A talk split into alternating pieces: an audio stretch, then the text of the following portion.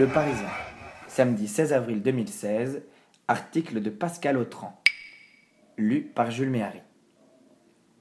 À Châtenay-Malabry, le chocolatier star rêve d'acheter l'île verte. Patrick Roger, le célèbre chocolatier, voudrait acheter l'île verte. La rumeur courait à Châtenay-Malabry.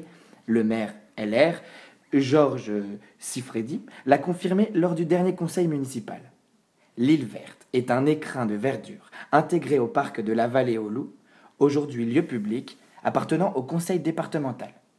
Patrick Roger, le célèbre chocolatier, est un amoureux de longue date de ce jardin, où il vient souvent en voisin, comme ce lundi matin. Je voulais déjà l'acheter en 2003, se souvient-il en faisant le tour du domaine, l'œil attendri. À l'époque, le projet n'avait pas abouti et il a décidé de le relancer, même si le prix n'est plus le même, 2,7 millions d'euros à l'époque, 3,9 millions d'euros aujourd'hui.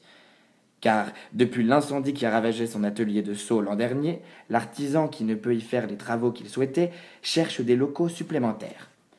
Mais pas pour, mais pas pour y fabriquer du chocolat.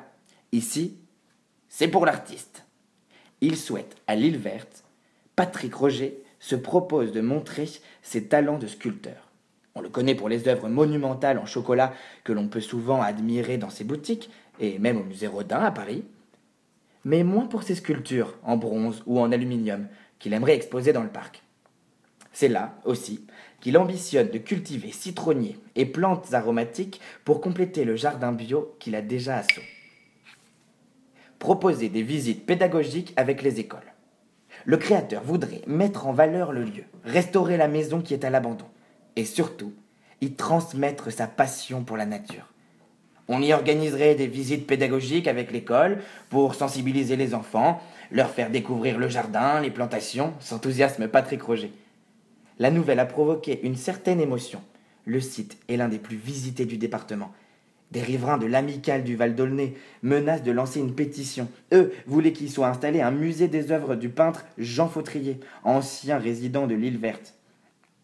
Une hypothèse techniquement impossible, a expliqué Georges Sifredi, maire LR de Châtenay, aussi vice-président du conseil départemental. Face aux inquiétudes, l'élu a tenu à rassurer quelle que soit l'issue des discussions en cours, le site est protégé. Il est classé en zone d'espace naturel sensible et surtout, il resterait ouvert au public.